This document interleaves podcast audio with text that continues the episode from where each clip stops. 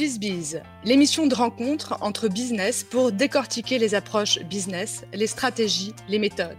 Bref, avoir une compréhension d'un business différent des nôtres. Nous croyons dans la force d'un écosystème soudé et organique. Ces temps de rencontre nous permettront d'ouvrir notre cercle, de faire connaissance avec de nouveaux entrepreneurs passionnés et pourquoi pas de travailler ensemble plus tard. Dans ce contexte sanitaire sans précédent, il est important de transmettre et de se soutenir mutuellement. Le format de cette émission, après avoir fait une présentation rapide de nos invités et de leur business, nos journalistes, euh, qui sont en fait des entrepreneurs eux-mêmes, poseront des questions sur des points spécifiques, stratégiques, culture, gestion de projet. Sans plus tarder, la présentation de nos invités du jour. Sylvain Cayette, qui a suivi une formation audiovisuelle dans son parcours, a travaillé dans la radio avec notamment Doc Eddie Fool. Il a enregistré plein de stars dans ses studios. Vincent Stilinovic, avec une formation business et commerciale, a quant à lui écrit un livre, Le Décadent, et un recueil de nouvelles. Tous les deux, ils ont fondé Reactive Productions il y a plus de 15 ans. Sur votre page d'accueil, reactiveprod.com, on peut lire Depuis 15 ans, nous produisons des vidéos pour intéresser les clients, les collaborateurs et les partenaires des grandes entreprises et des institutions. Nous sommes passionnés par la vidéo et le digital. Nous aimons innover, être réactifs et conseiller nos clients. Vous accompagnez les entreprises à placer la vidéo au centre de leur stratégie digitale, éditoriale ou publicitaire. Vous allez leur donner les moyens de raconter une histoire et de faire vivre une expérience qui engage. Vous proposez plusieurs formats, euh, des films vidéo tels que des films de présentation, reportages, magazines et JT d'entreprise, des films de convention, des web-séries, des films publicitaires en motion design, animation 3D, vidéo 360 et aussi des contenus digitaux avec des articles, newsletters, applis, web TV, chaîne YouTube, réalité virtuelle. Dans vos clients aujourd'hui, vous comptez GRT Gaz, Alliance, le ministère des Armées, Philips, l'Agence nationale de la recherche, SNCF, Chris Group, TF1 et d'autres. Vous avez une équipe de collaborateurs d'environ 15 personnes. Donc ça, ce sont des informations qui sont accessibles. Aujourd'hui, euh, dans BizBiz, nous allons aller un peu plus loin, un peu plus en profondeur, et nous allons commencer notamment avec un point sur l'actu. Dans ce contexte de pandémie mondiale, première question, ce serait quel impact avez-vous pu euh, subir, voir ah, en 2020 Qu'est-ce qui a changé dans votre business? Est-ce que du coup, sur la mise en place des projets, est-ce que ça a un impact sur votre stratégie 2021 Très bien, merci de nous recevoir, Émilie. Euh, évidemment que ça a eu un impact. Euh, le premier confinement a clairement mis un, stop important sur euh, nos activités, du moins pendant un temps. Donc il a fallu vraiment réfléchir et inventer un peu une nouvelle façon de travailler et des nouveaux formats. Donc on a notamment beaucoup développé d'interviews à distance. et puis qu'on a peaufiné petit à petit pour réussir à faire les choses de mieux en mieux. Euh, après, euh, les projets ont été freinés euh, pendant cette période de confinement. On a eu beaucoup, beaucoup de projets qui, qui s'annulaient, se reportaient, se relançaient, etc. Et finalement, à partir de septembre, on a retrouvé un rythme de croisière qui était plus important pour même finir par un sprint en fin d'année. On a l'impression que bah, les clients ont essayé aussi de rattraper un peu le retard de, de toute cette période où on ne pouvait plus travailler.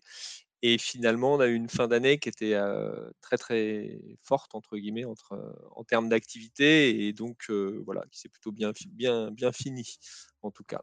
On peut noter aussi effectivement que les besoins des clients ont augmenté en fait, sans doute du fait du télétravail et de, d'une nouvelle organisation des entreprises qui nécessite plus de communication, notamment au travers de la création de vidéos. Donc, je pense aussi que ce support vidéo est en croissance dû au télétravail. Merci Vincent, merci Sylvain.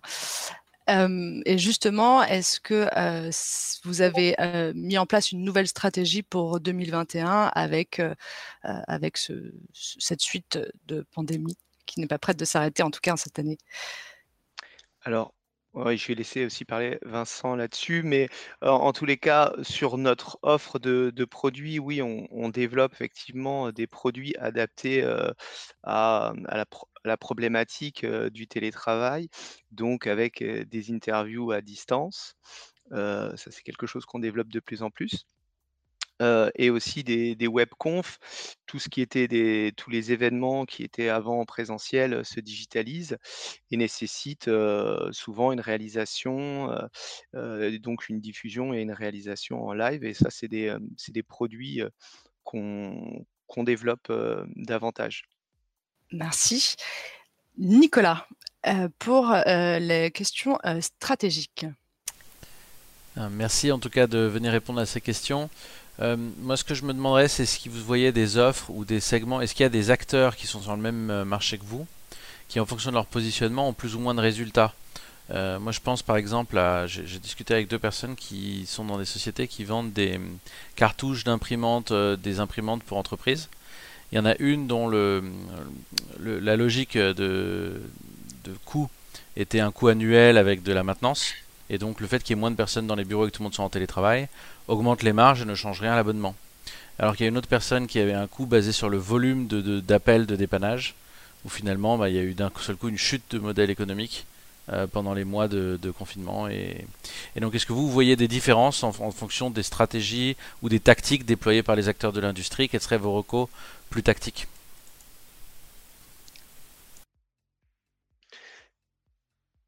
Dans, notre, dans nos métiers, euh, on a pour habitude d'être euh, beaucoup staffé avec un réseau de freelance, euh, intermittents, etc.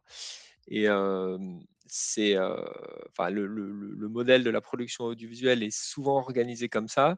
Et on a pu voir que, enfin, il y, y a un point positif et un point négatif. Le point positif, c'est que ça nous a permis d'être hyper agile. Sylvain parlait tout à l'heure de, produits qui marchent énormément en ce moment, c'est du tournage à distance, donc qui ne nécessite pas forcément des cadreurs monteurs euh, hyper chevronnés parce qu'on est sur euh, de- des- choses très techniques, qu'un chef de projet euh, qui a la capacité éditoriale de poser des questions, un journaliste pourra gérer et, pas forcément un JRI, un journaliste reporter d'image. Donc vraiment, plus besoin entre guillemets de techniciens sur certains tournages, ou alors de développer le live. Sylvain parlait du live. On peut plus rassembler les collaborateurs aujourd'hui dans les entreprises. Du coup, on fait énormément d'événements en live. Et ça, c'est des produits. Avant, on faisait honnêtement pratiquement jamais d'interview à distance, et des lives, on en faisait beaucoup moins. Donc nos typologies de produits ont complètement changé. Et le fait d'être organisé, d'être une entreprise qui est agile avec essentiellement staffé sur la partie projet, écriture des contenus et un minimum sur la partie production, nous a permis de nous adapter. Si on avait une équipe qui était totalement internalisée, ce qui arrive dans, dans notre secteur, hein, il y en a certains qui sont staffés comme ça, je pense que c'est beaucoup plus dur parce que apprendre à certaines personnes à tout changer dans des temps très courts, c'est pas forcément facile et que des fois, il y a, des métiers spécifiques qu'il faut aller chercher, particulièrement, je pense, autant les ITV à distance sont des problématiques assez simples, qui font appel à beaucoup de motion design, et ça, du coup, on a des motion designers, etc. Mais par contre, la partie live nécessite d'avoir des nouvelles euh, compétences qu'on allait chercher chez des experts. On faisait déjà des lives, mais beaucoup moins aujourd'hui. Euh, cette semaine, on en avait deux, par exemple. Euh, habituellement, on en a peut-être euh, un par mois ou un tous les deux mois. Donc, il y en a, voilà, il y a beaucoup de, compétences à aller chercher et le fait de rester agile permet de, répondre à ce, besoin. Alors justement, en parlant d'agilité, je vois Pedro qui a levé la main.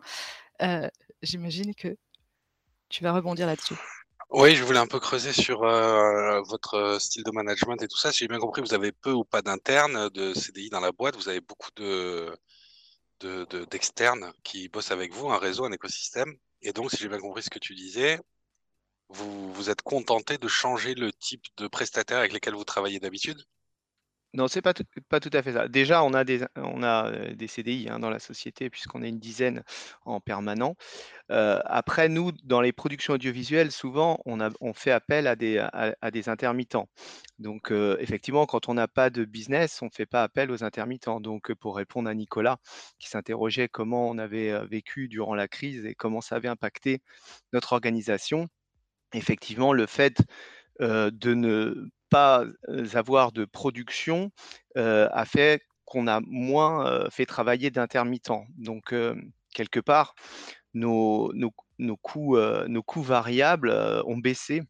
Donc, ça a moins impacté notre résultat. Vincent, c'est à peu près ça l'idée. Hein. notre activité. Mmh, mmh, tout à fait. Vas-y, vas-y, pardon. Oui, et donc Pedro, ta question précisément, excuse-moi, si tu pour tu voulais aller dans, dans quel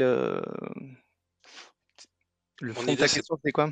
C'était comment vous gérez le, en termes de management et de niveau hiérarchique et de façon de gérer les projets avec une partie en interne et une partie en externe? Bah là, c'est oui, là c'est le chef de, projet qui, qui pilote et, qui va organiser du coup les différentes interventions et différentes actions, va placer des ressources dessus. Donc la ressource soit elle est interne, soit elle est externe. Mais enfin, globalement, sur la, sur la façon dont on est organisé, on a, on a vraiment internalisé toute la partie, entre guillemets, chef d'orchestre, suivi de projet. Donc, on a des chefs de projet en interne. La partie écriture, conception, parce que pour nous, c'est important de parfaitement connaître le client pour être à même de lui apporter des réponses. Donc, l'écriture se fait en interne ou avec des réalisateurs, mais en tout cas, une, une partie de la réflexion, conseil, écriture se fait en interne et suivi de projet.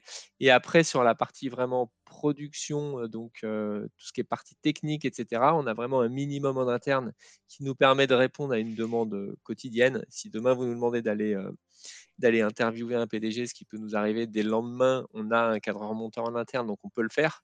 Mais on a vraiment le minimum euh, pour la post-production et pour le tournage, parce qu'on a besoin de faire appel à des, à des profils différents, à des talents différents selon chaque projet. Et on ne veut pas proposer à nos clients une solution qui va être... Une réponse qui va nous permettre de faire travailler les équipes qu'on a en interne, mais on veut proposer une solution qui nous paraît adaptée. Donc du coup, notre, mode de management, il est, axé sur... Il, est, il est un peu en mode projet. Et systématiquement, on construit une équipe avec le noyau dur, les chefs d'orchestre, les chefs de projet. Et Sylvain et moi, on est toujours référents sur un projet, on se les répartit pour travailler avec le chef de projet et du coup bah, construire l'équipe et la, et la superviser quelle que soit la, taille du, projet. Alors justement, on est sur le côté euh, gestion de projet, euh, une spécialité de Bruno. Euh, Tout à fait. Ah pardon, bah, du coup je pensais que... que Bruno. Non, non, moi j'avais également quelques questions pour vous justement sur cette partie gestion de projet, à savoir, et, et c'est assez intéressant en fait comme structure, notamment dans un modèle qui travaille beaucoup avec des externes, Comment vous gérez l'organisation de projet? Vous utilisez des frameworks, vous avez des rituels qui euh, vous permettent de, rester en contact avec les différentes équipes. Euh, votre, votre mode projet ressemble à quoi? Surtout sur des, délais différents, à savoir, euh, est-ce que vous avez des différences fortes entre des projets qui ont un delivery sur une semaine ou des projets qui ont un delivery sur une temporalité un peu plus longue? On, utilise euh, un système de gestion de projet qui s'appelle Asana, qui est, enfin, un, outil de gestion de projet qui est assez, connu, je pense, euh, et qui est très pratique pour, euh, pour suivre nos projets. On a créé pas mal de templates sur les différentes typologies de production. que ce soit bah, une vidéo en motion design, un live ou bien un, film institutionnel avec réalisateur, un JT d'entreprise. Donc, systématiquement, on va construire le projet sur Asana à partir de, ce template. Et ensuite, pour l'organisation et selon les temporalités, c'est vrai qu'on a des, on a des temporalités très différentes. Des fois, on a, là, on a été briefé par exemple récemment pour faire une, une, vidéo en une semaine qui a pas mal de motion design et qui doit être écrit très très rapidement. Donc c'est un peu un challenge. Et puis on est aussi en train de réfléchir ce matin avec Sylvain, on parlait d'une, de ce qu'on fait devenir la prochaine saison d'une web série qu'on a pour un client et qui existe depuis maintenant trois ans. donc c'est plutôt un projet au long cours. Donc on a différentes typologie de, typologie de projet. Et du coup, Asana, va avoir un outil nous permet de, de, faire des points récurrents. Toutes les semaines, les chefs de projet mettent à jour leur portefeuille projet. Et avec Sylvain, on a du coup une visibilité sur l'ensemble de tous nos projets. Et, chaque, chaque projet fait appel à, tous les, tous les intervenants.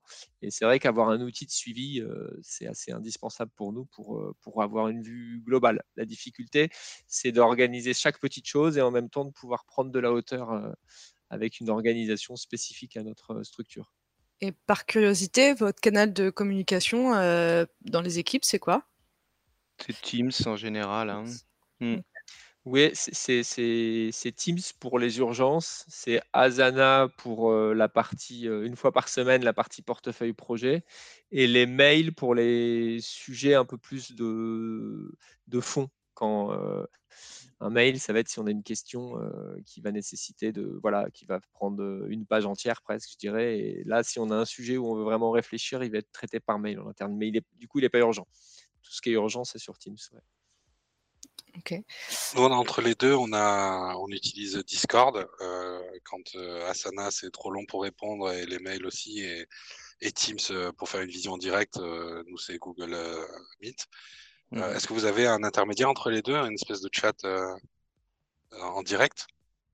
Non, le chat en direct, c'est Teams. On est, toujours, on est toujours tous mmh. connectés à Teams. Donc, en fait, des fois même, on est dans les bureaux à côté. On s'envoie des, des messages pour éviter de se parler fort. donc, ça nous arrive aussi. Voilà. Donc là, ça, ça marche très, très bien. C'est la communication, on va dire, instantanée. C'est les points équipe, c'est les points projet aussi, Teams. Et par contre, c'est vrai qu'Asana, on ne l'utilise pas comme, un, comme un canal de discussion, enfin peu, dans les tâches, des fois, c'est vrai qu'on va l'utiliser pour, pour échanger sur une tâche, mais, mais voilà, en, général, on se limite davantage sur Asana à vraiment la tâche. La tâche à effectuer, ouais. Et du coup, quand il y a un dialogue dans Asana, il n'est pas urgent en tout cas. C'est des infos pour, euh, pour, traiter, euh, pour traiter euh, une tâche. Quoi. Et, du coup, voilà, après, c'est les mails, c'est les échanges clients comme tout le, comme tout le monde.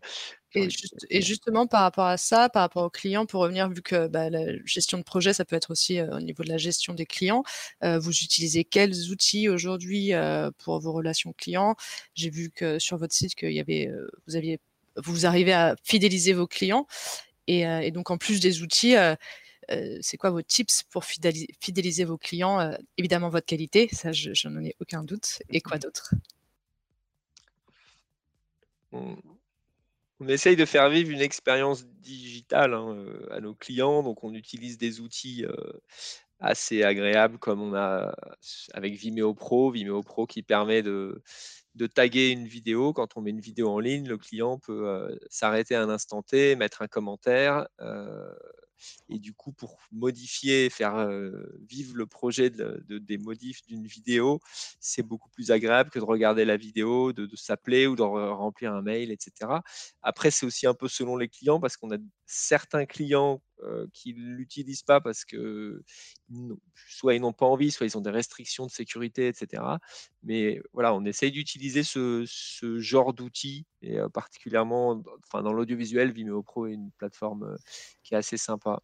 Et dans la question complémentaire, c'est quand des clients font appel à vous pour une vidéo, est-ce qu'ils vous demandent ensuite un suivi sur le nombre de viewers de ces vidéos? Si les personnes qui regardent ces vidéos les regardent entièrement ou une partie, est-ce qu'il y a un suivi sur, sur cette data-là?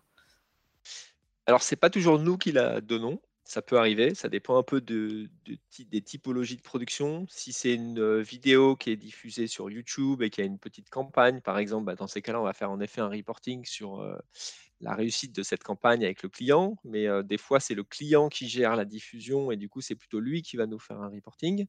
Si c'est de l'interne ou s'il gère lui-même son achat d'espace sur YouTube, c'est lui qui va nous faire plutôt le, reporting. Mais dans tous les cas, on échange euh, où là récemment sur les lives, on a beaucoup d'échanges sur euh, le nombre de personnes qui se sont connectées, le temps qui sont restés pour justement voir est-ce qu'on était suffisamment concis, est-ce qu'on en a perdu un peu à la fin et, réfléchir sur le, format de la, prochaine édition. Mais on a toujours ce petit échange avec les clients pour analyser et essayer d'améliorer la production pour le coup d'après. Est-ce que, ah, et, donc, euh, dernière question sur cette thématique-là, en tout cas de ma part, est-ce que dans ces cas-là, ce genre de KPI, enfin de, données, de data, vous les avez en amont avant, avant de le mettre sur YouTube, sur votre plateforme ou sur le live? Vous avez un, une sorte d'espoir du, résultat à obtenir?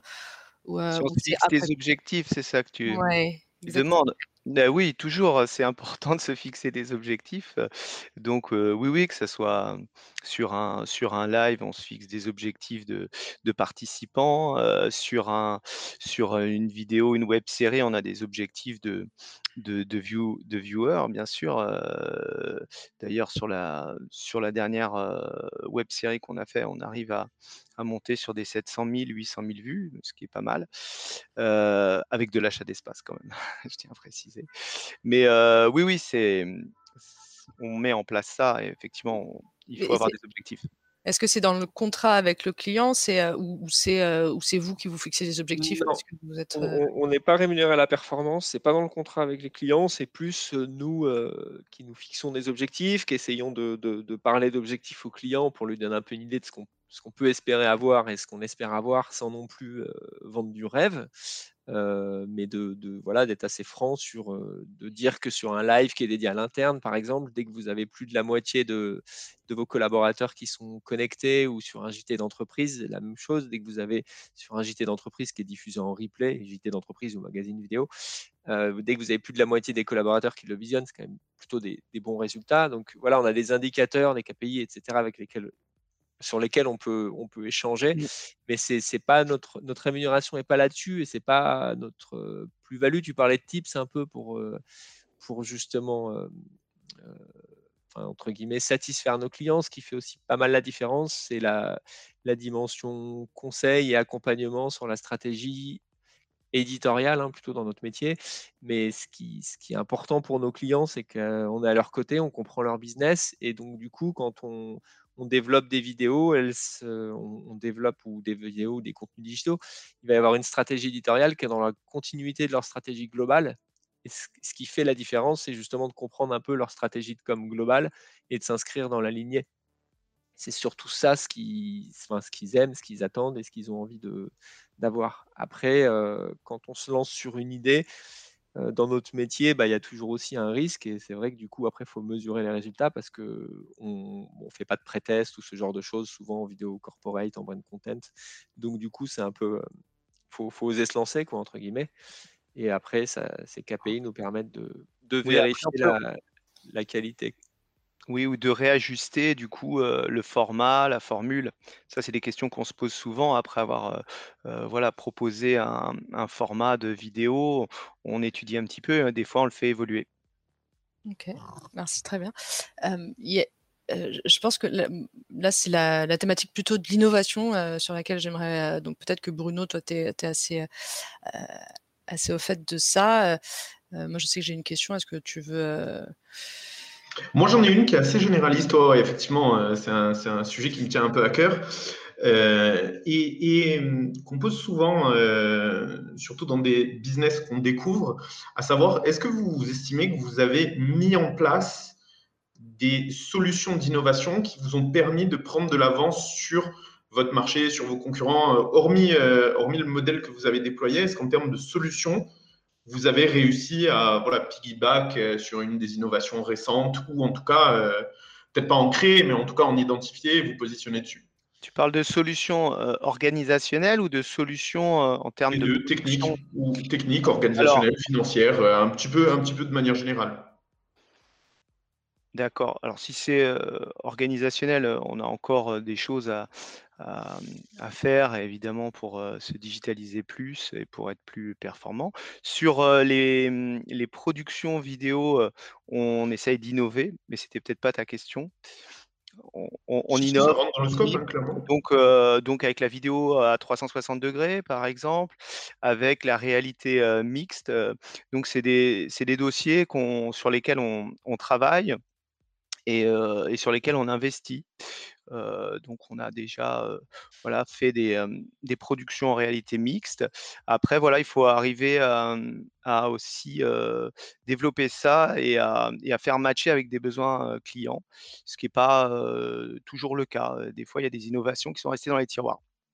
Oui, mais par exemple, on avait pas mal bossé sur la partie live une époque où on en faisait quand même moins et, on a trouvé des solutions techniques qui permettent d'avoir des, diffusions de qualité sur des réseaux intranet parfois qui tiennent pas toujours la, route parce que c'est assez ancien l'intranet, c'est dur à, faire évoluer, etc. et, et qui ont vraiment enfin, qui ont vraiment apporté quelque chose dans cette période où il fallait faire énormément de live et puis faire la différence. Et, comme le disait Sylvain, on, innove dans différents domaines et puis il y a certains, voilà, il y a certains projets qui aboutissent et qui un jour se révèlent vraiment, et puis d'autres qui, qui parfois restent un peu dans les cartons, mais on cherche techniquement et créativement à toujours innover. Merci. Euh, Pedro, je vois que tu veux tu lèves la main, Pedro. je t'en prie. Et justement, après, je voulais passer sur la culture et tout ce qui était valeur et raison d'être. Donc, c'est peut-être sur ça que tu veux aller. C'est ça. Euh, moi, on croit beaucoup, nous, à la, puissance souvent très sous-estimée d'avoir une mission, une raison d'être dans une entreprise partagée auprès des collaborateurs, de l'écosystème, des clients, de tout le monde. Euh, des valeurs aussi euh, co-construites avec les, les collaborateurs. Un, stratégique, euh, co-construite avec eux aussi, euh, la transparence et tout ça. Est-ce que vous, c'est quelque chose que vous avez déjà eu le temps de faire en, j'allais dire, ces 15 dernières années, mais c'est vrai qu'il y a 15 ans, c'était pas tout à fait euh, la norme d'avoir une raison d'être. Aujourd'hui, un peu plus. Est-ce que c'est le type de choses que vous faites ou pas encore? C'est des questions qu'on a déjà évoquées. En, gros, Actuellement, on pourrait dire que c'est faciliter la communication entre les hommes. Ça pourrait être ça, une de nos raisons d'être, de, d'apporter voilà, de l'information la, plus, la plus claire possible, de, faciliter cette communication. mais il doit y en avoir. Elle n'est pas actée encore en tant que telle. Hein. Vincent, toi, tu as peut-être. Oui, après, bah, je suis évidemment entièrement d'accord avec ce que tu dis. Et après, on a des spécificités qui font que justement notre, notre agence crée une différence tant à l'interne qu'à l'externe. On s'appelle Reactive Production, donc on a quand même une culture de la réactivité, de savoir aller vite, d'avoir mettre en place des projets rapidement, d'avoir des idées, etc. donc ça, c'est quelque chose d'assez fort chez nous. Et puis après, on réfléchit à, pas mal de. Enfin, ce qui est important aussi chez nous, c'est la dimension, la dimension conseil et stratégie dont je parlais tout à l'heure, qui est loin d'être le cas de toutes les entreprises qui font des films dans le domaine corporate, etc. Et ça, c'est assez spécifique. On, est une agence de com qui a intégré tous les outils de production, donc c'est aussi une spécificité d'avoir à la fois la stratégie, la création, la production. Merci beaucoup. Euh, on arrive sur la fin de l'émission. Euh, il me restera euh, deux questions à vous poser. La première, ça va être plutôt sur, bah, justement, on est sur la transmission. C'est important pour nous. Donc, deux transmissions de votre part, c'est vos espoirs, vos tips perso pour 2021 et si jamais vous aviez un conseil à donner pour bah, quelqu'un qui voudrait monter sa boîte aujourd'hui, qu'est-ce que ça serait? Donc, bah, Vincent, Sylvain, celui qui veut commencer en premier, vous allez tous les deux y passer. Vas-y Vincent. Sylvain veut garder un peu de temps pour réfléchir. Euh, je dirais que pour 2021, globalement, nous, on a la chance d'être sur une activité qui est en développement. Euh, on a dit que le, la, pandémie accélérait la digitalisation des entreprises. Et c'est vrai, la vidéo, c'est un côté digital. Le fait de faire des vidéos pour les collaborateurs, en tout cas pour la com interne, c'est vraiment digitaliser les entreprises. Aujourd'hui, on ne peut plus rassembler les collaborateurs. On a plein de messages à leur faire passer, donc il faut le faire en vidéo. Donc ça, c'est plutôt une bonne chose pour 2021 pour nous. On sent quand même qu'on est sur une activité qui finalement, même si on a des projets qui s'annulent, qui sont plus compliqués à faire sur certains points, on a plutôt le business qui est bien, bien reparti.